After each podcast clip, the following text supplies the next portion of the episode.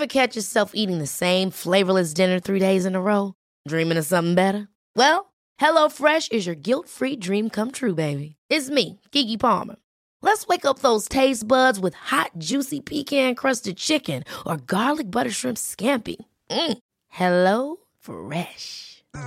Stop dreaming of all the delicious possibilities and dig in at HelloFresh.com.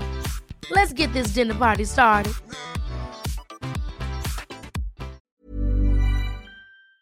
Les examens sont très invasifs. Combien de temps on passe allongé, les cuisses écartées, euh, le sexe euh, nu devant des gens qu'on ne connaît pas? C'est hyper difficile après de se dire que on- il faut recréer cette scène, mais pour avoir du plaisir.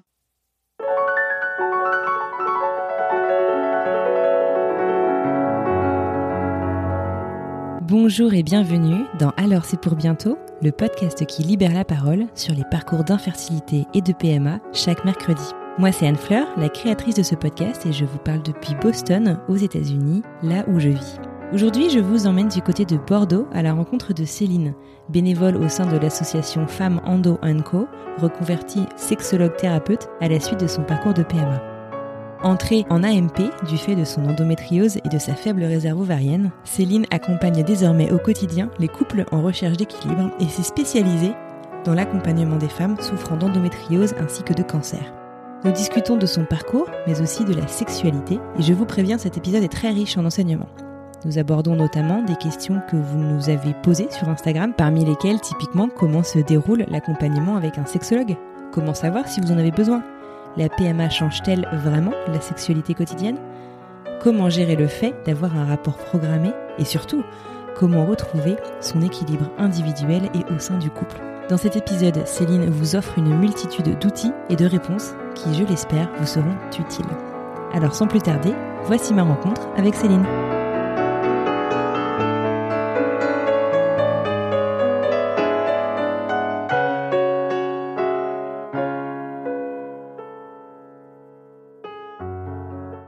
Bonjour Céline et bienvenue sur le podcast. Merci infiniment d'avoir accepté mon invitation à venir nous parler de ton histoire, mais aussi de ton métier de sexologue. J'espère que tu vas bien. D'où est-ce que tu nous parles? Bonjour Anne-Fleur, Euh, je suis ravie euh, d'être invitée aujourd'hui euh, également. Euh, je vais bien.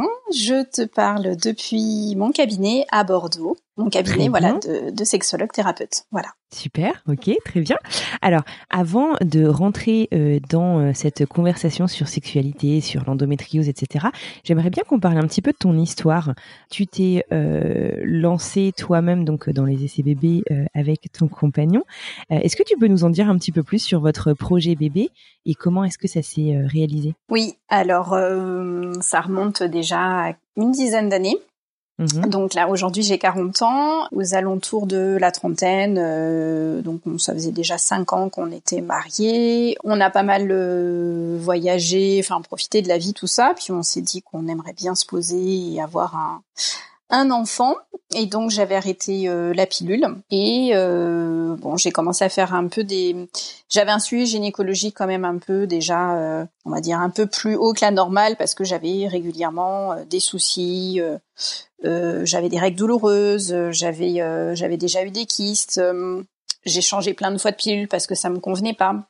Voilà, j'avais eu aussi une petite opération au sein parce que j'avais eu un abcès. Enfin voilà, donc j'avais un suivi Mhm. gynéco un peu rapproché. Et puis en arrêtant la pilule, euh, au bout de quelques mois, en fait, justement, je refais un bilan euh, chez le gynéco et là, euh, j'avais un j'avais un gros kyste en fait à- sur l'ovaire et donc euh, euh, il me dit voilà, on va le surveiller pour euh, pour voir pour être sûr que ça va pas euh, dégénérer quoi. Entre temps, on déménage. Donc on quitte la région parisienne, on s'installe à Bordeaux.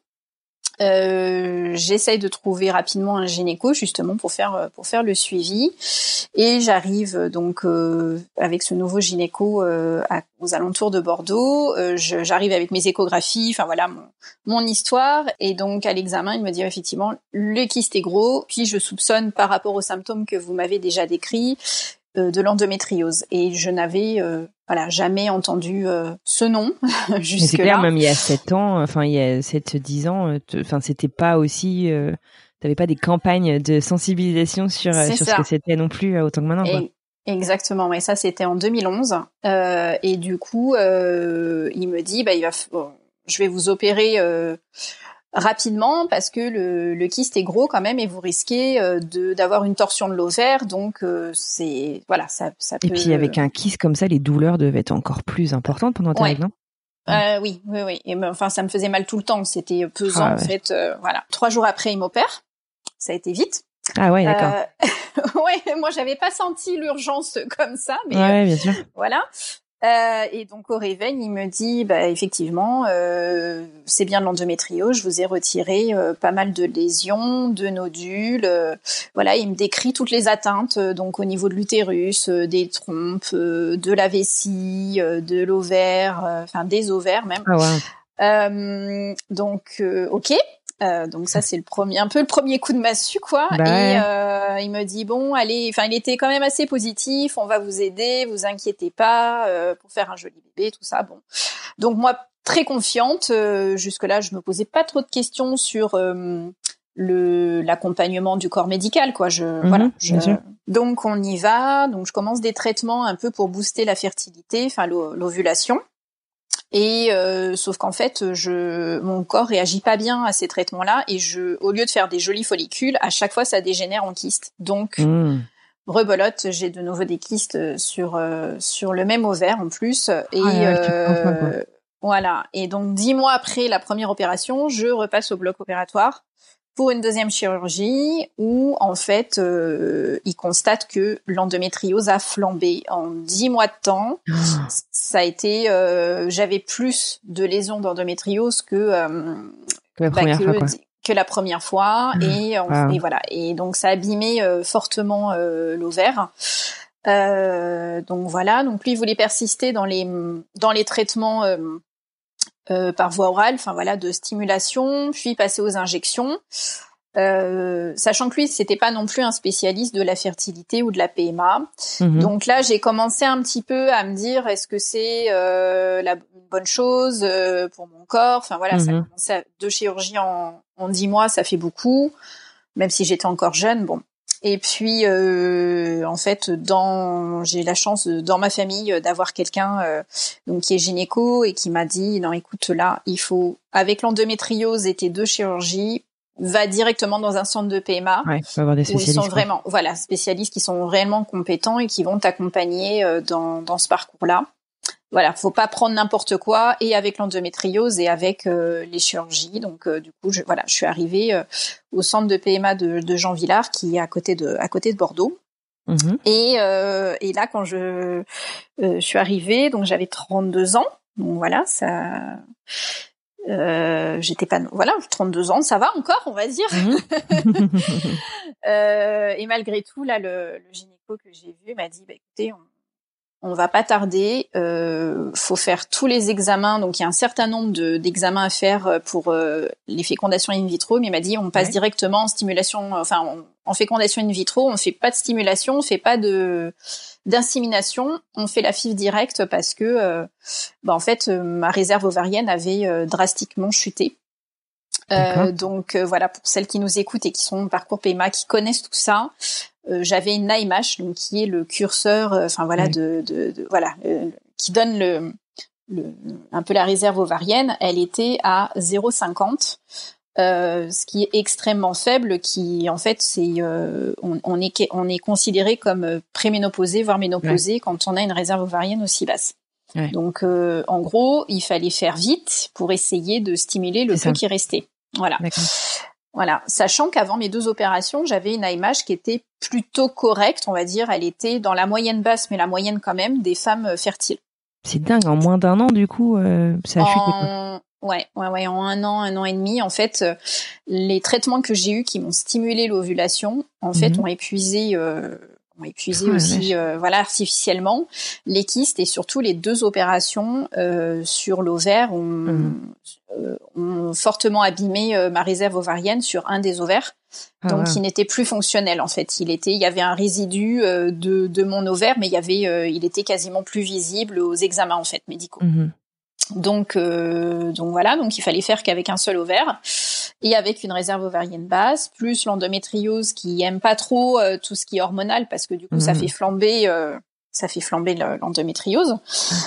Euh, donc, euh, en trois mois de temps, j'avais fait tous les examens. On a commencé le protocole FIV euh, à ce moment-là, et et en fait, il a fallu quasiment le double de temps d'injection pour obtenir trois pauvres petits follicules. Euh, donc ça a été euh, ça a été super long. En général, il faut une dizaine de jours, puis après on déclenche euh, avec une injection l'ovulation pour être prélevé. Et là, en fait, j'ai eu quasiment 20 jours, trois semaines d'injection. Ah, donc j'avais un ventre énorme, j'en pouvais plus. Là, j'étais pleine d'hormones. Ah, dur, Voilà, ouais, physiquement. Puis bah tous les deux trois jours, il faut aller au laboratoire, faire la prise de sang, faire l'échographie, voir où c'en est. Mhm. Donc euh, voilà, on est vraiment focus euh, que là-dessus. Et puis euh, et puis voilà, donc il y a eu la ponction, bah, le prélèvement conjointement de, de, mon mari de spermatozoïdes. Alors heureusement de son côté, lui tout allait bien. Il n'y avait pas de il y avait pas de problème. Donc c'était déjà une bonne chose. Ouais bien sûr. Et et voilà et, à l'issue donc on a euh, donc le labo nous a rappelé je sais plus je crois que c'était 48 heures après pour nous dire qu'ils avaient obtenu un euh, un embryon. Euh, et donc ils pouvaient transférer un embryon. Donc en gros c'était un one un one shot. Il n'y avait pas de il y avait pas de surplus quoi. Euh, donc euh, voilà, donc j'ai eu euh, le transfert embryonnaire. J'avoue que je flippais en me disant, bah voilà, hein, c'est, on y va, il y a qu'une, il y en a qu'un. On va, on va serrer fort les doigts. Ouais. Croiser les doigts. Bah, les, voilà, on, voilà, oui. Alors serrer les cuisses, apparemment, ça servait pas à grand chose parce que pour l'anecdote, j'avais posé la question à la gynéco qui m'a fait le transfert, mais faut que je reste allongée, euh, faut comment ça se passe? Elle me dit non non, bah vous continuez votre vie, de toute façon euh, il va pas tomber, hein, donc euh, s'il doit s'accrocher, il s'accrochera, euh, voilà, c'est pas en faisant le poirier ou je ne sais quoi que voilà. Mais des fois c'est dans la tête aussi, tu vois, des fois tu as besoin de savoir que tu as fait le petit truc en plus. Exactement. Et et du coup, bah en fait, ça c'était juste avant les vacances de Noël. Euh, on est remonté, euh, on est remonté en voiture en région parisienne pour euh, fêter les vacances de Noël avec, enfin les fêtes de Noël avec ma famille, enfin nos familles. Et après, on avait décidé du coup de pour couper un peu tout ça parce que c'était quand même assez assez énergivore et chronophage et puis stressant. on est parti la semaine du jour de l'an Guadeloupe. Donc on a pris l'avion. Bon, j'avais bien demandé au gynéco, vous êtes sûr et tout. Il me dit oui, oui, même discours. S'il doit s'accrocher, il s'accroche, il y a pas de problème. Euh, Est-ce que j'ai le droit de boire un peu de rhum Il m'avait dit euh, oui, bah euh, pareil avec modération, mais bon, s'il doit s'accrocher, ça s'accrochera, vous inquiétez pas. Donc voilà, on est parti. On a profité. Alors effectivement, bon, de toute façon, avec les hormones, euh, j'étais un peu fatiguée, j'avais un peu mal au ventre. Euh, j'ai une mycose d'ailleurs avec le avec le transfert, le jet lag, tout ça, la fatigue. Donc euh, voilà, mais j'essayais de ne pas mettre la pression et de profiter quand même. Et du coup, en plus, ça a permis de faire passer ces 15 longs jours d'attente avant de savoir si ça avait pris euh, assez vite finalement. Euh, et donc on est revenu, c'était en début d'année donc 2013. Mhm. je vais, je me refuse de faire un test pipi je vais au laboratoire faire ma prise de sang parce que ah je sais que des fois les tests les tests pipi ça peut être euh, surtout quand on est en PMA en fait on est tellement sous hormones déjà. Ouais c'est vrai tu as des faux positifs. exactement parce que l'ovitrel c'est justement quelque chose qui donc qui déclenche l'ovulation tout ça et mhm. on a cet état euh, de grossesse qui est faux en fait. Donc euh, euh, j'en reparlerai après, mais ça m'est arrivé par la suite aussi d'être parce que j'ai refait une stimulation par la suite. Enfin bref. donc je voulais pas, je voulais pas faire le test pipi, je voulais pas avoir un faux positif, je voulais avoir vraiment voilà la prise de sang qui me dit si oui ou non. Uh-huh. voilà. je vais. Voilà, je reviens à la maison. Voilà. Et puis bon, c'est assez rapide dans la journée, on a les résultats. Uh-huh et euh, le labo où j'allais. Donc ça faisait à peu près euh, deux ou trois ans qu'ils me voyaient euh, tous les quatre matins, donc ils savaient très bien pourquoi j'étais là. et donc du coup, quand j'y retourne, je suis accueillie par le le directeur du labo. Ah, Donc là, je je me décompose un peu parce que je me dis merde. Ils ont trouvé quelque chose qui allait pas. ouais, ou si c'est le boss, en gros, il veut être là pour pour pour m'accompagner dans, dans ce dur moment. Alors voilà, je savais pas trop. J'ai eu ce, ce quart de seconde très très pénible. Et là, il me regarde, il me fait euh, ça ne pouvait pas être plus positif. Euh, ah, vous êtes bien, c'est dans les taux et tout. Oh là là, là je m'effondre, je m'accroche au, au, tu au comptoir pour ouais pour pas tomber, mais j'étais tellement euh, bouleversée. Bah ouais, bien sûr. J'y croyais pas en fait. Voilà, j'étais tellement, je me dis c'est pas possible. Voilà, il y en avait qu'un. Euh, bon, voilà, je donc je reviens à la maison, j'étais en train de pleurer. Mon mari du coup, il me dit mais c'est c'est c'est bon c'est pas bon enfin voilà forcément j'étais euh, voilà j'étais en pleurs donc j'ai dit si si c'est bon euh, voilà bah, de là commence la nouvelle aventure du euh, il faut qu'il s'accroche en fait on, quand on est enceinte par PMA on continue d'être suivi pendant au moins les trois premiers mois en PMA pas en voilà pas en obstétrique classique et donc là je retourne voir le gynéco euh, qui, qui m'a suivi pour la FIV. Mhm. Super content. Alors la première échographie qui n'est pas du tout l'échographie de datation classique euh, dans une grossesse normale, c'est vraiment euh, là pour s'assurer effectivement que l'embryon il est implanté correctement, qu'il n'y euh, a pas une grossesse extra-utérine qui se développe, etc. Mhm. Donc euh, on voit quasiment rien, mais on voit. Enfin, j'ai quand même gardé la photo. C'est un petit grain de riz minuscule, mais euh, voilà, voir voir un grain de semoule, je ne sais plus. vraiment, c'était tout petit petit. mais il est là. entend même. Mais il est là, c'est ça.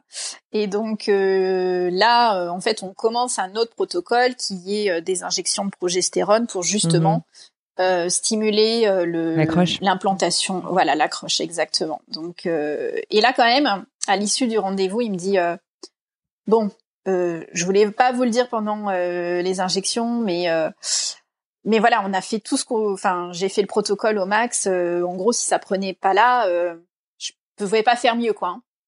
Ok, bon. C'est bizarre qu'on dise ça parce que je veux dire, euh, tu peux quand même. Enfin, c'est pas parce que ça marche pas la première fois que ça va pas marcher la deuxième, quoi, même avec le même protocole. Euh, oui, mais enfin, ce qu'il voulait dire, c'est que euh, c'est qu'en fait, euh, il n'y avait pas de. Normalement, on y va crescendo. En oui, d'accord. Ouais, il n'avait pas d'autres trucs. Euh, là, voilà, là, là, mhm. on était au max. Donc, si on recommençait, c'était le même protocole identique. Il n'y avait pas de bonus, quoi. Enfin, je veux dire, il n'y avait pas d'option supplémentaire. Euh, voilà. D'accord. Donc, c'est vrai que c'est et, en ayant le max, j'obtenais qu'un seul embryon. Donc, c'est vrai que ça, ça, ça mettait un peu. Mhm le voilà la pression. Je pense que lui, il était très honnête et sincère dans sa démarche aussi, et, euh, et c'est ça que j'ai apprécié chez lui, c'est qu'il m'a pas fait croire non plus que ça allait fonctionner à 100%, parce que des fois il y a des médecins voilà qui peuvent être tellement positifs et c'est bien d'être positif, mais que du coup euh, on peut euh, être trop plein d'espoir et c'est ça peut être douloureux quand on, on, subit des échecs du coup. Donc d'avoir quand même quelqu'un qui soit euh, sincère et, euh, et, honnête dans la dans la démarche et dans les résultats qu'on peut attendre, qu'on peut espérer. Voilà, je trouve que ouais, c'est clair. C'est mieux. C'est précieux. Voilà. Voilà, c'est précieux, c'est plus équilibré, plus voilà. Donc voilà, donc c'était parti pour euh, pour pour euh, le plus mes trois mois aventure de ta vie. ouais, complètement. Et c'était, enfin voilà, j'ai vécu une grossesse chouette dans le sens où je savais que pertinemment ça serait peut-être la seule grossesse que je vivrais et donc je voulais euh, en savourer les chaque moment même euh, même au fond de mon lit à pas pouvoir me lever même à euh, par la suite avoir un ventre énorme prendre du poids tout ça c'était pas grave mhm. c'était voilà c'était précieux de, de, porter la vie ouais. tu disais que tu t'étais un peu résolu finalement au fait que tu aurais certainement qu'une enfin que tu ne vivrais qu'une grossesse et je me demandais en fait justement à quoi ressemblait ton projet famille peut-être après euh, bah, toutes ces découvertes euh, et, euh, et, comment en fait est-ce que tu es arrivé à, ce cheminement qui est pas toujours facile en fait de réinventer sa vision de la famille avec laquelle on a grandi, avec laquelle on, se construit souvent en grandissant? Alors c'est vrai que je, je m'étais je m'étais pas trop posé de questions sur le fait qu'on aurait peut-être des difficultés à avoir un enfant ou pas. Idéalement, c'est vrai qu'on avait parlé qu'on aurait au moins peut-être deux enfants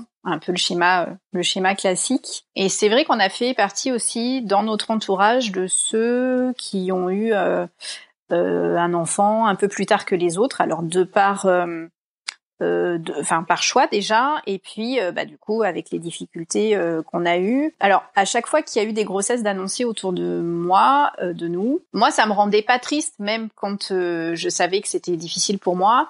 Au contraire, je me disais, bah c'est super. Enfin, je suis contente qu'il y ait des personnes autour de nous pour qui ça fonctionne que ça mhm. fonctionne vite et que ça fonctionne sans problème et, euh, et voilà et je me réjouissais vraiment pour pour pour les autres que ça fonctionne bien quoi. Moi alors ouais petite précision en fait quand euh, à l'issue de ma deuxième euh, opération euh, là où je travaillais, j'étais euh, en CDD et du coup, euh, c'est arrivé. Mon contrat est arrivé à son terme juste après la deuxième opération et du coup, on s'est posé la question. Ce... Enfin, on proposait un autre poste beaucoup plus intéressant, mais avec il fallait être énormément disponible euh, voilà sur des amplitudes horaires assez assez importantes et avec un investissement personnel important. Et euh, et du coup je voilà j'ai fait le choix de favoriser du coup le projet bébé vu voilà après la deuxième opération vu comment ça ça s'annonçait compliqué. Euh, et mettre entre parenthèses bah, le ma vie professionnelle. Voilà. Et et vraiment je voilà j'ai pu me consacrer à 100% à la FIV à 100% à ma grossesse et vivre pleinement euh, ce moment-là. Tu bossais dans quoi à ce moment-là? Du coup, tu n'étais pas sexologue, si? Exactement. Alors non, je ne bossais, je n'étais pas sexologue. Euh, je bossais dans l'urbanisme. En fait, j'ai une formation. Ah oui, rien à euh, voir. Voilà, rien à voir. je bossais dans dans l'urbanisme de projet à ce moment-là, et donc. Euh, et donc voilà, c'était euh, c'était hyper intéressant, euh, très stimulant, euh, mais voilà, je là j'ai vraiment, je pense que j'ai vraiment pris conscience que euh, si, euh, je faisais le choix de favoriser euh, le poste plutôt que que la FIV, ça pouvait être enfin ça pouvait retarder d'autant plus et peut-être compromettre vraiment mes chances d'avoir un enfant. Donc là clairement je je ne me voyais pas sans enfant. Vraiment pas. Ça, c'était pas possible. Donc, euh, autant je pense que j'étais euh, prête à me dire qu'effectivement il y aurait qu'un bébé, mais euh, d'avoir, de ne pas en avoir du tout, ça c'était, c'était pas envisageable quoi. Donc, donc voilà. Donc ça a été vraiment ce cheminement. J'arrête tout et je me consacre à ce projet-là. C'était mon projet en fait. C'était, c'était ça. Ouais. ok. Et alors donc neuf mois plus tard. Oui. Un petit miracle est arrivé? C'est ça, euh, exactement. Le petit, euh, le, le, miracle est arrivé. Ça s'est euh, bien passé jusqu'à l'arrivée, enfin la maternité. Et puis, en fait, quand on m'a percé la poche des os, le bébé a mal réagi et il a été en détresse cardiaque. Et ah malgré les manipulations pour essayer de me remettre, le remettre dans une dans une position pour qu'il soit euh, bien, euh, ça n'a pas fonctionné. Donc du coup, euh, on m'a amené au bloc opératoire pour une césarienne en urgence. D'accord. Donc ça non plus, j'avais pas du tout envisagé. Donc j'ai, ça a été assez violent et pour moi et pour mon mari aussi qui a pas compris ce qui se passait parce qu'on ouais, c'est hyper rapide quoi. Voilà, c'est ça. En fait, on, on, a lancé un code rouge et euh, en un quart de seconde, ah euh, la salle se remplit de d'infirmiers, de soignants, euh, médecins, on sait pas trop quoi. Le brancard mhm. part au bloc opératoire qui était prêt, donc parce que une dame devait, je crois, accoucher de jumeaux. Et du coup, voilà, eh ben, on, lui a pris la place. Mm. et, et, mon mari s'est retrouvé dans le couloir, assis sur une chaise où on lui a dit, bah vous attendez là. Ah voilà. Et, euh, et moi qui hurlais, mais sortez mon bébé, je veux qu'il soit en vie. Enfin, je me disais, mais j'ai pas fait tout ça pour que, euh, voilà, c'est ça. Donc ouvrez-moi en deux, je m'en fous, mais sortez-le quoi. J'ai. euh, donc voilà. Donc euh, bon, comme j'étais déjà sous péridurale, en fait, ils ils, ils m'ont pas endormi, ils m'ont pas fait une anesthésie générale, mais ils renforcent en fait la péridurale. qui te met dans un état euh, second. Un peu second, ouais. voilà. Alors tu as conscience de ce qui se passe, mais tu ne, ton corps, euh, enfin tu ne ressens aucune douleur. Par mhm. contre, je, je, sentais quand même euh, les mouvements de mon corps. Donc on sent quand on nous ouvre, quand on nous écarte, quand euh, l'espèce ah d'aspiration ça quand ils sortent le bébé et que tout le corps vient avec. Enfin voilà ça c'était assez ah, ça doit être super bizarre comme ça assez glauque voilà. Mais euh, mais avec le une seule idée en tête c'est euh, je veux entendre mon bébé pleurer. voilà c'est ça. euh, et, et, c'est ce qui s'est passé. Enfin instantanément il a crié. Donc voilà ils me l'ont mis très rapidement sur moi. Et en même temps, comme on est dans un bloc opératoire, il le garde pas parce qu'il fait froid dans un bloc opératoire. Donc ils le sortent vite. Et du coup après il a fait du pot à pot euh, très rapidement avec euh, avec son papa. Euh, et puis bah, pendant que moi il me bah, il s'occupait de, euh, ouais, de, tout, de, tout, refermer, etc. Bien sûr. De, de tout refermer. Euh, malgré tout, mon mari a pu rentrer euh, dans le bloc opératoire avec euh, avec le bébé pour que je puisse faire un petit bisou avant avant qu'il reparte. Mais voilà, tout ça, ça s'est passé tellement vite. Des fois, tu sais, tu te demandes si ça s'est vraiment passé comme ça, tellement ouais. euh, voilà, t'es dans un tellement état ça a été rapidement que t'as pas eu le temps de réaliser quoi. Exactement, d'assimiler, etc. Et c'est quand je me retrouve en salle de réveil euh, que je me dis euh, bah si euh, ça y est j'ai plus mon bébé dans le ventre mais il est en bonne santé il est avec son papa tout va bien. Euh, mais j'ai envie de le voir. Et la condition pour sortir de euh, la salle de réveil c'est que je retrouve de la mobilité dans les jambes.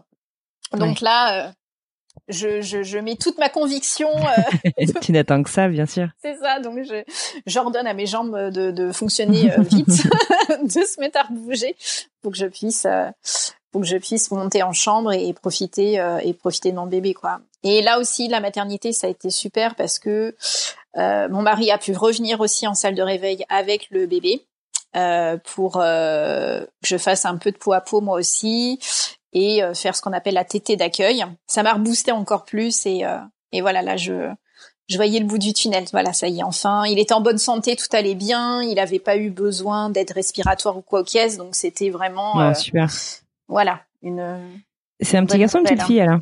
Alors, c'est un petit garçon qu'on a appelé euh, Marius, et euh, jusqu'au okay. dernier moment, en fait, on hésitait entre deux prénoms, et c'est vraiment bah, au moment où il est sorti qu'on s'est décidé à l'appeler à l'appeler Marius. C'est devenu évident. voilà, exactement. Il y a eu cette évidence là au moment où ouais. il est où il est sorti. Je voulais juste faire un, un petit coucou à la maternité du CHU de Pellegrin à Bordeaux parce que euh, le je trouve que le service a été euh, au top. J'y suis restée une semaine parce que du coup une césarienne euh, tu restes un peu plus longtemps et que le papa enfin les chambres sont hyper bien hyper bien configurées, le papa a un vrai lit pour dormir. Euh, tout est fait, enfin, je trouve, pour qu'on reste dans cette petite bulle les premiers jours et euh, vraiment, euh, voilà. C'est bien précieux, ouais. Ouais, c'est c'est vraiment top d'être dans ces conditions-là pour accueillir son son nouveau-né. Bon, super. Mais écoute, le message est passé. Oui. Et alors, toute cette, euh, tout ce cheminement, tout ça, en fait, ça t'a amené à Céline 2.0, autant ouais. du point de vue, du point de vue personnel et maternité que du point de vue professionnel. Euh, tu me disais euh, quand on, on, échangeait pour préparer cet épisode, lors du parcours en PMA, l'aspect psychologique et sexologique est complètement mis de côté, et c'est vrai, alors qu'il oui. contribue pourtant euh, et justement donc au bien-être du couple.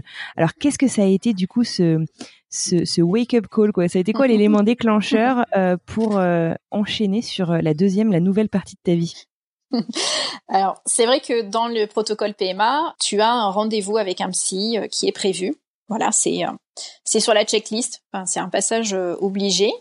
Euh, donc tu voilà, on y va en couple. donc on parle de notre désir d'enfant. En fait, ils évaluent un peu aussi si tu es prêt à être dans ce parcours-là et d'envisager aussi d'autres choses, par exemple le, don d'ovocytes. Donc, c'était mon cas, éventuellement c'était une option, ou l'adoption. Voilà. Et à l'issue en fait de ce rendez-vous, euh, tu as validé ton rendez-vous psy et on passe à autre chose, on passe à un autre examen. Pendant les consultations gynéco et, euh, les examens, c'est vrai que la dimension purement comment vous vivez les choses, euh, comment va le moral, etc. Ça passe un peu à la trappe parce qu'il n'y a pas le temps. C'est très technique en fait. On est tout est basé sur euh, la technicité de euh, des protocoles pour pour qu'ils soient le plus efficaces possible. Même euh, sur l'intimité, effectivement, la sexo la sexualité du couple, on n'en parle pas quoi. Mmh. Euh, alors dans le cas d'une FIV, c'est sûr que c'est pas le câlin qui va faire le bébé puisque c'est euh, mmh. c'est la FIV. Mais euh, du coup, on parle pas non plus. Est-ce que c'est bien de faire un câlin quand même pendant? Est-ce que, enfin, c'est vrai qu'il y a, on se sent un peu dépossédé du coup de sa sexualité. Et quand on est dans des euh, stimulations simples ou dans des inséminations, où là, en fait, on a des rapports programmés pour favoriser euh, justement la, la, la fécondation, euh, bah là aussi c'est hyper euh, hyper difficile à vivre quoi parce que on est un peu obsédé par le calendrier et par euh, la fenêtre de tir qu'on a sur cette période d'ovulation qui est que de quelques heures donc tout tourne autour de ça et on oublie le paramètre festif de la sexualité. ouais, c'est clair. voilà. et puis l'accompagnement même du couple parce que c'est une vraie épreuve pour le couple de euh, de passer par ça euh, pour le corps, pour les corps. Des fois, voilà, il y a les y a les deux conjoints qui sont qui sont atteints, qui doivent suivre aussi des examens et des euh, et des traitements. Mhm. Donc, on, ça met le couple à rude épreuve aussi. Et effectivement, je trouve que l'accompagnement là-dessus est très light. Donc, si on n'a pas des bases solides, on peut, je pense, assez facilement s'éloigner. Ouais, peut battre de l'aile, quoi. Voilà. Ouais, ouais, ouais. C'était déjà un constat que j'avais fait. Puis, bah, dans les centres de PMA, tu croises énormément de couples, tu échanges avec d'autres couples. Euh, tu, tu, voilà, tu vois bien que tout le monde est un peu dans cet état-là euh, de euh, l'objectif bébé et le reste, ça passe un peu à la trappe. Et donc, il peut y avoir aussi l'effet boomerang quelques temps après. Tu vois, une fois que le projet est abouti euh, ou pas, mais le, le deuxième effet qui se coule, quoi, qui fait que le couple est passé, t'as oublié ton couple pendant des mois, voire quelques années, le temps de tout ce parcours PMA, et tout d'un coup, euh, Ouais, comment on rallume la flamme, euh, bien sûr. Exactement, exactement. Ça veut pas dire qu'on s'aime pas, euh, mais il y a plus cette, bien sûr. Exactement, exactement. Donc ça, ça a été, euh, ça a été un constat. Et puis la deuxième chose, c'est aussi par rapport à l'endométriose, où du coup, pareil, en étant assez en contact avec d'autres femmes atteintes d'endométriose, il y a des associations ou les réseaux sociaux. Euh, là aussi, j'ai constaté que les femmes étaient euh, fortement impactées dans leur intimité, dans leur corps et dans leur, euh, bah, zone intime, érogène et leur sexualité. Et que là aussi, le corps médical, en fait, prenait pas forcément en considération cet aspect-là. et que c'était un peu, bah, débrouillez-vous, quoi. Et mmh euh, sauf que bah on a besoin d'être bien dans son corps, dans son intimité euh, et aussi dans sa sexualité pour être épanoui et euh, justement euh, créer un cercle vertueux pour améliorer sa condition euh, déjà pas super avec la pathologie. donc si on a rajouté une couche en plus en étant amputé de quelque chose qui est agréable, ouais. voilà c'est c'est dommage et puis c'est contre-productif aussi. Donc euh, voilà, il y a eu tous ces questionnements, euh, ce qui a cheminé. Euh, moi, j'avais repris ma carrière où ça en était dans, dans l'urbanisme. mais pareil, je suis arrivée au bout de quelques années un peu à me dire est-ce que ça fait vraiment sens pour moi Et plus je me posais cette question, et moins c'était évident. Ah parce que je donnais toujours plus pour le travail, mais du coup, j'oubliais, euh, je m'oubliais beaucoup plus et je, comment dire, euh, je laissais de côté euh, un peu trop mon état de santé se, se dégrader. Mmh et le corps me rappelait sans cesse que il fallait que je lève le pied et il fallait que je trouve une solution. Voilà. Donc j'avais des crises d'endométriose de plus en plus fortes. Ouais, qui me mettaient à terre pendant plusieurs jours. Euh, euh, voilà, et qui a, engendré une fatigue chronique qui faisait que euh, un, jour, bah, je n'ai pu plus me lever. Enfin, c'était plus possible en fait. Ah, burnout. Euh, voilà, burnout, voilà. Ouais, J'en ai fait un aussi, alors je, je, je comprends par quoi t'es passé. Voilà, voilà. Et ce qui a déclenché aussi, alors j'ai rajouté un petit euh, un petit niveau supplémentaire dans l'état de santé. En fait, il y a quatre ans, on m'a diagnostiqué un mélanome, et ça, ça a été vraiment, euh, je pense, le, le la goutte d'eau qui a fait déborder le vase et à me dire, ouais, je suis ok, euh, je suis, je me pose les bonnes questions. Qu'est-ce que je peux faire comme pour ça que je veux vivre ma vie, quoi.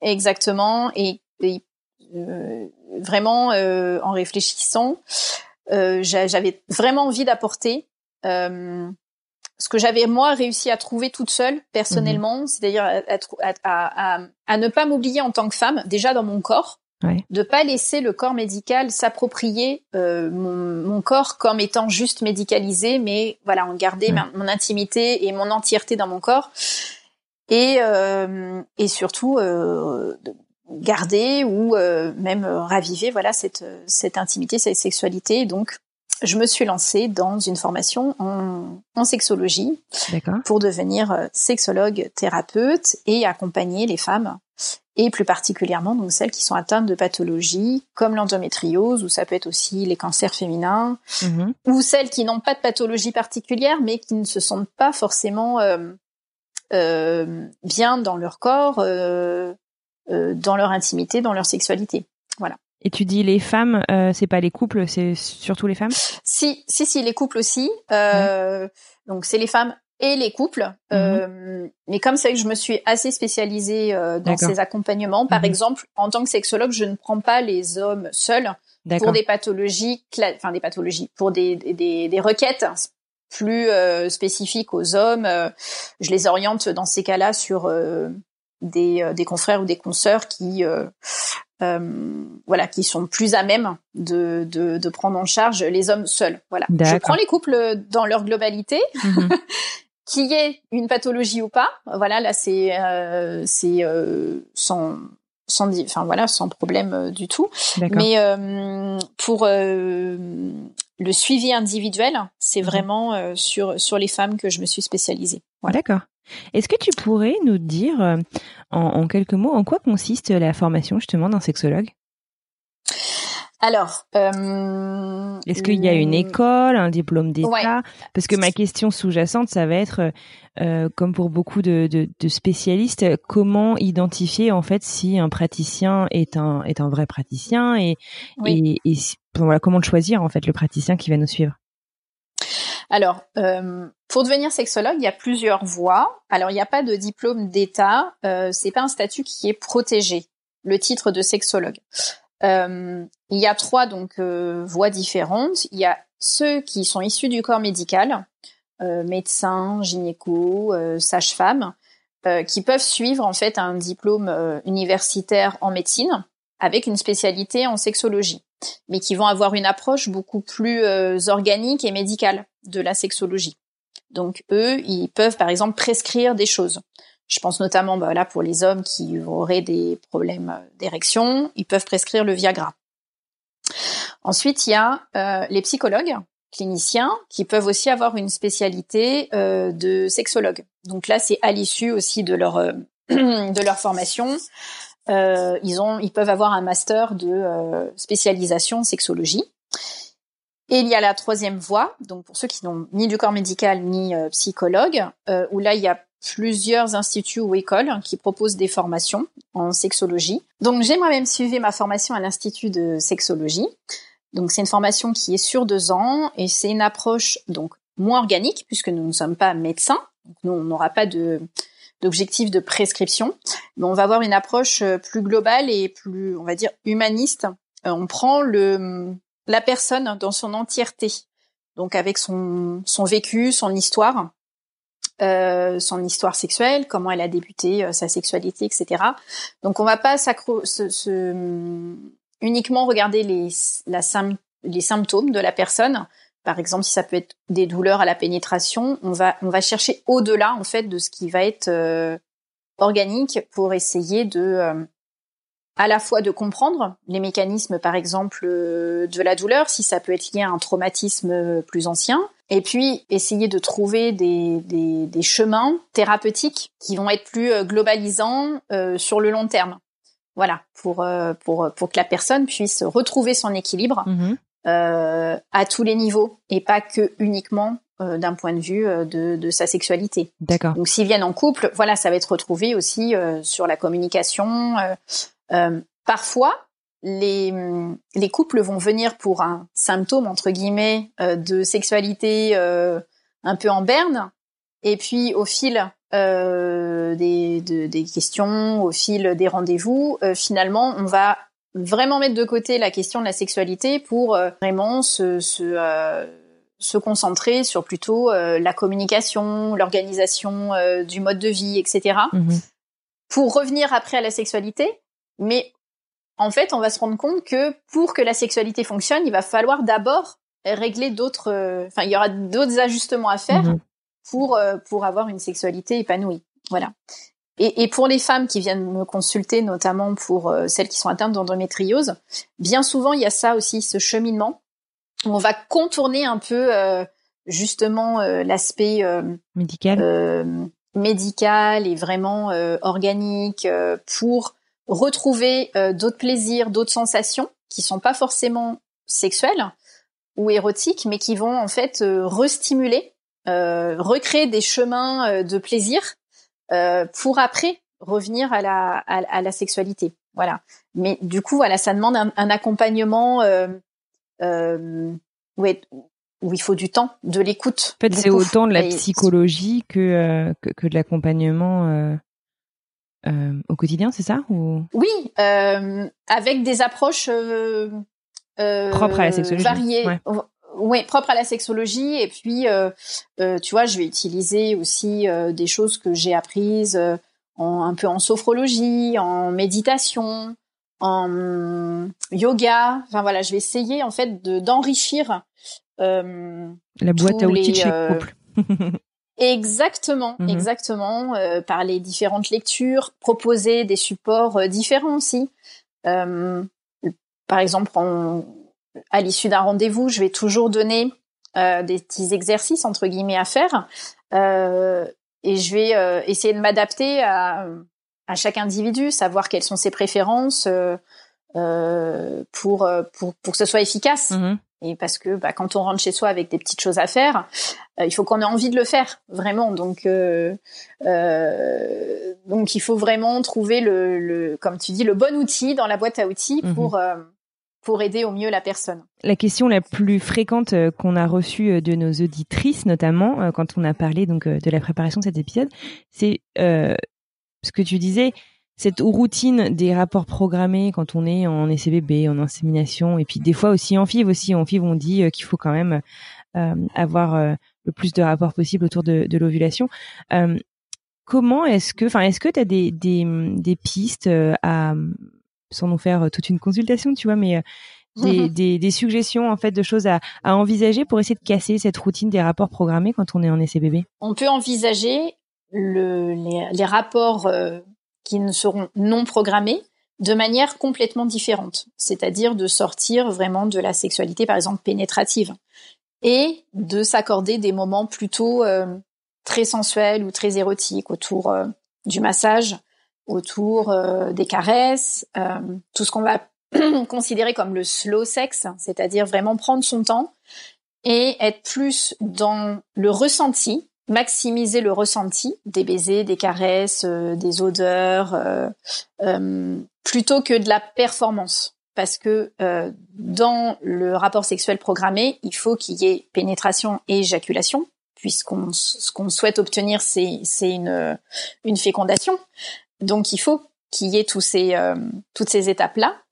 Euh, or, du coup, euh, quand on est dans la sexualité plaisir, on peut se dire aussi qu'on peut faire autre chose que ça pour justement se démarquer les rapports sexuels programmés d'avec les rapports plaisir et donc les câlins plaisir et voilà passer par plus de ressenti voilà plus de plus de plaisir et prendre son temps. Et c'est ok justement si on fait pas de pénétration parce que ça va, ça va changer en fait. L'objectif n'est pas le même. exactement, l'objectif n'est pas le même. Donc vraiment se focus sur le plaisir et même si c'est pas euh, ce qu'on a l'habitude de faire, euh, même si par exemple on n'a pas beaucoup de temps devant soi, pour moi je trouve que c'est beaucoup plus important de valoriser peut-être un câlin, une étreinte euh, des caresses sur dix minutes, un quart d'heure, même avant de se coucher, même s'il est tard, plutôt que de se dire bon, on a 20 minutes, on va essayer de faire quelque chose de performant. Voilà, en fait, c'est contre-productif quand on quand on a quand on part sur cet objectif-là. Donc et puis après, de manière classique, ce qu'on dit aussi souvent, s'accorder le plus souvent des moments à deux où on ne va pas parler de ça aussi, où on va à un vrai rendez-vous. Voilà, euh, dîner au restaurant, mhm. voilà, une date exactement, où on va essayer de, de, de, de, faire autre chose que, que de se focaliser euh, là-dessus, et s'accorder des moments en individuel aussi. Parce que justement, comme ce parcours, c'est euh, en couple pour avoir un bébé, euh, c'est important aussi de, de se retrouver soi-même, faire une activité qui nous convienne, ou même ne rien faire, mais ne rien faire seul. Des fois, c'est important aussi de voilà de se retrouver pour se ressourcer. Et voilà, il y a des choses qui peuvent aider, la méditation, effectivement, la sophrologie, le yoga si on aime ça, la danse, quelque chose qui va nous permettre de de, de, de, se retrouver. Ouais, de retrouver son individualité euh, au sein du couple aussi. exactement. Puisque pour former un couple, c'est deux individus qui vont créer une troisième entité qui est mm. le couple. Voilà. Super. Euh, Est-ce mm. que, euh, selon toi, euh, de ton expérience personnelle, puisque tu es passé par la PMA aussi, et puis de ton expérience de mm. professionnel qui accompagne ces patientes, euh, est-ce que il faudrait euh, qu'on soit prévenu de faire attention peut-être à notre libido, à notre intimité, euh, que tout ça, ça va être un peu mis à mal par la PMA ou enfin est-ce que tu penses que l'accompagnement et la enfin je sais pas si on peut parler de prévention mais euh, l'éducation peut-être sur le sujet devrait peut-être avoir lieu plus en amont? Oui, oui vraiment. Et même j'ai envie de dire pas que pour la PMA mais encore plus euh, quand c'est comme ça. Mais euh, de manière générale, on ne prête pas assez attention à euh, la sexualité, le bien-être sexuel des personnes. Or, c'est un vrai paramètre de bonne santé, dans le sens pas santé purement d'un point de vue médical, mais un bon équilibre de vie. et donc, c'est des questions même qu'on devrait nous poser quand on va voir le médecin généraliste ou quand on fait un check-up. Et sinon, comment ça va de ce côté-là, quoi? Est-ce que euh, justement vous avez euh, de la libido, du plaisir, des envies? Est-ce que ça se passe bien? Euh, Il devrait y avoir ce paramètre qui devrait être pris en compte, qui permette aussi à la personne en face du coup de, de se poser ces questions-là, parce que il y a aussi beaucoup de personnes qui du coup font abstraction et se disent bah tant pis, oui effectivement c'est pas super super, mais bon voilà, on n'en parle pas. Mhm. Exactement. Et puis euh, on n'a pas le temps, on est pris dans le tourbillon du quotidien, etc. Et c'est toujours relégué effectivement euh, à la dernière euh, à la dernière place. Mm, mm. et c'est un peu comme ça après qu'on s'oublie et soi-même et dans son couple. Et encore plus dans la PMA, puisqu'effectivement on a ce rapport à la sexualité qui est ambigu, parce qu'à la fois il va falloir être productif et programmer des rapports sexuels, et en même temps justement, ça enlève tout le côté, comme je disais euh, tout à l'heure, euh, festif, euh, récréatif et de plaisir des, de la sexualité. Donc, peut-être faire un peu plus de, de, prévention, en tout cas, oui, prévenir ou, ou de, de, de, ouais, d'avoir ce petit point de, de dire préservez-vous, mhm. préservez votre votre votre intimité, créez-vous une bulle de, de douceur aussi. et pour que ça fonctionne, je crois aussi, euh, qu'il faut justement être bienveillant avec soi-même euh, le plus possible. Ouais. Et, et pas que être dans le dans la performance euh, médicale. Euh, voilà, c'est pas parce qu'on va, euh, voilà, exactement. C'est pas parce qu'on va tout bien faire le protocole, etc., que ça va fonctionner d'office. Euh, il y a ce paramètre-là aussi qu'il faut lâcher prise, être bien dans son corps et ça va passer justement par cette intimité-là qu'on peut avoir avec soi-même déjà. Être bienveillant, je pense notamment aux femmes parce que les examens sont très invasifs. On est, combien de temps on passe allongé, les cuisses écartées, euh, le sexe euh, nu devant des gens qu'on ne connaît pas? Euh, c'est hyper difficile après de se dire que il faut recréer cette scène, mais pour avoir du plaisir. Voilà, donc c'est vraiment un travail d'introspection personnelle qu'il faut réussir à faire pour pouvoir dissocier justement à ce moment-là son corps vu comme euh, quelque chose de médical et d'organique de je suis j'ai mon corps de femme mhm. qui est aussi érogène et quand on me touche à cet endroit-là euh, j'ai envie que ça me donne du plaisir et pas de penser au spéculum qu'on m'a inséré il y a deux jours. Et alors justement, tu vois, euh, je comprends donc euh, que les côtés patients, donc il y a ce, ce cheminement euh, à faire, et puis je crois que, enfin, les patients en sont de plus en plus conscients. Mais comment est-ce que tu expliques ce tabou peut-être côté médical en fait? Pourquoi est-ce qu'on n'en parle pas? Pourquoi est-ce que parce que je veux dire, on a quand même, pardonne-moi l'expression, on a quand même, ils ont quand même les mains dedans, mais ils sont incapables d'en parler, quand tu vois? comment t'expliques ça? Alors c'est une très bonne question. Euh, parce qu'effectivement, quand je me suis lancée dans cette reconversion, j'ai énormément questionné le corps médical et paramédical autour de moi. Donc d'abord, euh, mon équipe de soignants, entre guillemets, c'est-à-dire ben, gynéco, euh, ostéopathe, kiné, même pharmacien, en leur posant des questions sur euh, quand vous avez des femmes qui euh, euh, vous posent des questions sur leur sexualité, vers qui vous les envoyez Et je pense que 100% des personnes m'ont répondu on ne sait pas.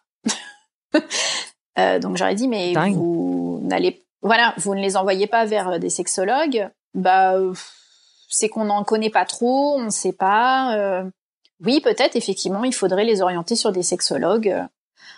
Ok, bon, donc c'est pas que euh, cette problématique ne les intéressait pas parce que j'ai aussi eu euh, tout le monde enfin quand j'ai expliqué après mon projet vrai là là aussi j'ai eu que des bons retours en me disant mais oui c'est ça qu'il faut.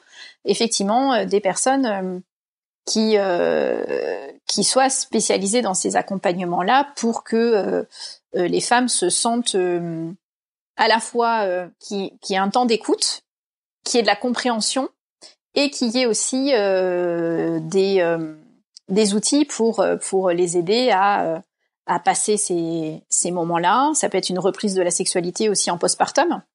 Je posais ma, la question à une kiné que que je voyais régulièrement et qui faisait du, de la rééducation du périnée et je lui dis mais euh, comment vous parlez de la sexualité avec vos patientes? Et elle me disait bah je leur dis si le périnée est ok ou pas mais après effectivement on parle très peu finalement au-delà de la technique de plaisir de libido d'envie etc donc, euh, on sent que même les, les soignants, en fait, euh, c'est pas qu'ils ne veulent pas, c'est qu'ils n'ont pas le temps. Euh, ils sont, ils sont, voilà, c'est de la technique, des, des super techniciens, voilà, du corps. Mhm. Euh, mais euh, du coup, par contre, quand je les ai sollicités, je pense que là aussi 100% m'ont dit bah quand vous avez fini votre formation, vous revenez vers nous, vous nous apportez votre carte, on ah, aura des voilà donc oui, comme quoi il y a un vrai besoin quoi. Voilà, exactement. C'est ce qu'ils m'ont dit. Il y a un vrai besoin. Mhm. Il y a un vrai besoin. Euh, et après, bah, chacun son métier. Quand on est médecin, effectivement, on n'est pas sexologue. Mhm. Euh, par contre, ce qui est bien, c'est après de leur, de leur, juste de leur dire, bah, vous voyez, par contre, il y a d'autres personnes qui peuvent s'en charger. Juste pensez-y, faites passer l'information si vous sentez que la personne a, a besoin. Bien sûr. Euh, parce que euh, de soi-même, c'est pas évident de faire la démarche non plus. J'aimerais donc revenir un tout petit peu en arrière sur plus spécifiquement la sexualité et l'endométriose. Et est-ce que tu pourrais nous donner un petit peu plus d'informations sur euh, voilà comment est-ce que la sexualité des patientes souffrant d'endométriose peut être euh, affectée et comment est-ce que justement toi tu peux leur apporter un, un, accompagnement pardon euh, ben voilà très euh, personnalisé là-dessus et en fait, je te parle de ça parce que je sais aussi que tu fais des ateliers, que tu es bénévole chez Endo Co, euh, Femmes Endo Co, pardon, l'association. Oui, c'est ça et que tu proposes aussi des euh, séances sous forme d'ateliers, en couple, individuel. Est-ce que tu pourrais nous, nous raconter un petit peu tout ça? Alors, du coup, comme bah, comme je quand je me suis présentée, euh, j'ai expliqué aussi voilà que j'étais atteinte d'endométriose et, et que euh, c'est effectivement une pathologie qui va avoir un impact sur la sexualité, enfin qui peut avoir, c'est pas c'est pas une fatalité, mais qui peut avoir un impact sur la sexualité à différents niveaux, c'est-à-dire que suivant sont euh, positionnés les les euh, les nodules, les adhérences, euh, les lésions d'endométriose, on peut ressentir des douleurs. Alors soit par exemple des douleurs de contact, des douleurs à la pénétration. Le plus souvent, c'est des douleurs à la pénétration, notamment les pénétrations en profondeur. ça peut aussi générer des douleurs après avoir eu un orgasme parce que l'orgasme va contracter euh, fortement euh, le vagin, l'utérus, les ovaires, etc. Et là aussi, avec les adhérences, en fait, ça va euh, diffuser une vague de douleur dans tout le pelvien, donc ça peut être très très douloureux. et puis, l'endométriose, c'est une, une, pathologie qui est chronique et qui engendre du coup une fatigue chronique également. et du coup, on peut être assez fatigué, régulièrement, euh, manquer d'énergie, donc la libido peut en souffrir aussi. Euh, les traitements aujourd'hui pour euh, l'endométriose, ce sont pas des traitements curatifs, mais ce sont des traitements pour masquer justement les, symptômes de l'endométriose et ce sont des traitements hormonaux, donc ils vont avoir un impact sur la libido aussi, qui peuvent avoir un impact aussi notamment par exemple sur la sécheresse vaginale, qui peuvent avoir un impact sur le poids. On peut prendre beaucoup de poids en ayant des, des, traitements hormonaux assez forts. Et tout ça fait qu'on va pas bien se sentir dans son corps, cumulé avec ce que je disais tout à l'heure, tous les examens aussi euh, gynéco, qui vont faire qu'on va un peu se déconnecter de, de son corps comme zone érogène, comme zone de plaisir et ne, et ne le voir que sous l'aspect médical et organique et comme un corps malade et plus comme un corps qui donne du plaisir. Euh, tout ça va contribuer malheureusement à, à avoir peut-être une sexualité en berne, une, sexualité qui sera plus du tout dans la jouissance, mais dans la douleur ou dans l'appréhension de la douleur. Euh, donc voilà, donc j'essaye d'accompagner ces femmes. Donc pareil, je prends en compte leur euh, parcours à chacune, euh, leur histoire de la maladie, leur histoire de leur sexualité aussi, et de voir comment on peut les reconnecter justement à, à leur corps, à refaire que ce corps devienne quelque chose de, plaisant, d'érotique, d'érogène, de doux, et de le dissocier de ce corps malade. Donc voilà, on va trouver des outils différents pour chacune. Euh, je fais effectivement, euh, comme tu l'as souligné, donc des ateliers par exemple en visio pour euh, l'association Femmes Co, mhm. donc qui est une association qui est spécialisée dans les femmes atteintes d'endométriose. Je, je, reçois des femmes évidemment au cabinet euh, pareil qui ont cette demande-là. ça peut être aussi en couple. Quand le, le conjoint accompagne, c'est toujours plus productif parce que du coup, il va être aussi euh, acteur euh, dans le bien-être de sa compagne euh, et dans l'objectif d'améliorer leur intimité à tous les deux. Et ça, c'est vraiment important quand les conjoints, le, enfin quand le ou la partenaire est présente. ouais, évidemment, c'est c'est hyper important. D'accord, ok. Écoute, c'est vraiment un épisode, une mine d'or. Merci beaucoup pour tous ces conseils, c'est vraiment super intéressant. Euh, si nos auditeurs et auditrices veulent continuer la conversation avec toi, euh, est-ce que euh, tu as un site internet, un compte Instagram par exemple sur lequel on peut te retrouver? Oui, alors notamment sur Instagram, donc j'ai un compte qui s'appelle sexologue thérapeute. où je mets des posts ou des des stories en rapport avec évidemment tout ce qui concerne la sexualité, notamment le plaisir féminin et l'endométriose. Euh, je réponds euh, à tous les messages privés. Euh, et puis après, voilà, je consulte aussi en visio. Donc, si vous n'êtes pas de Bordeaux, mais que vous souhaitez voilà, avoir un suivi, il n'y a aucun problème. Je l'ai fait pendant le confinement, ça s'est super bien passé. Donc, donc du coup. Voilà. J'ai expérimenté, ça c'est voilà, c'était c'était tout aussi tout aussi efficace. Super. Eh ben écoute, euh, je n'ai plus qu'à te souhaiter une excellente journée. Un immense merci d'avoir passé cette petite heure avec moi. J'espère que euh, nos auditeurs et auditrices auront pu euh, apprendre plein de choses. En tout cas, pour moi, c'est le cas. Et puis, je te souhaite donc une excellente continuation. Je te dis à très bientôt, Céline. Je te remercie pour ton accueil et je suis ravie d'avoir enregistré cet épisode avec toi. Et je suis ravie aussi si ça peut aider certaines et certains à aller mieux dans leur intimité, dans leur sexualité. C'est le but. Salut, merci. Bonne journée. Et voilà, c'est la fin de ce tout nouvel épisode. Un immense merci à Céline d'avoir pris le temps et d'avoir eu la bienveillance qu'elle a eue pour répondre à nos questions et pour se livrer à nous sur son parcours à elle pour euh, devenir maman. Un immense merci à vous d'être toujours là à la fin de cet épisode. Si vous souhaitez continuer la conversation autour de cet épisode et des questions qu'il soulève, rendez-vous sur Instagram, retrouvez la vignette de l'épisode et venez en discuter avec la communauté, c'est généralement par là que ça se passe. Si vous êtes resté jusqu'au bout, il y a de grandes chances que vous ayez envie d'aider le podcast à se développer et je vous en remercie. Si c'est le cas, euh, deux manières vraiment nous aider. La première, c'est aller sur les réseaux sociaux, partager euh, le podcast en story euh, sur vos posts. N'hésitez pas, vous taguez euh, le podcast et c'est vraiment un super moyen de nous aider et puis finalement d'aider la communauté à trouver, à découvrir bah, cet outil en fait qui est proposé par le podcast pour obtenir du soutien, se sentir un petit peu moins seul notamment. Et puis si vous avez Apple, que ce soit sur votre Mac ou sur votre téléphone par exemple, rendez-vous sur Apple Podcast, laissez 5 étoiles et un commentaire. C'est vraiment un super moyen de nous aider à nous développer, ça aide vraiment et puis on me dit que c'est l'heure, qu'il faut peut-être que je vous laisse un petit peu tranquille. Alors je vous souhaite une excellente fin de journée. Je vous remercie d'être présent chaque semaine. Et puis je vous dis à la semaine prochaine. Prenez soin de vous.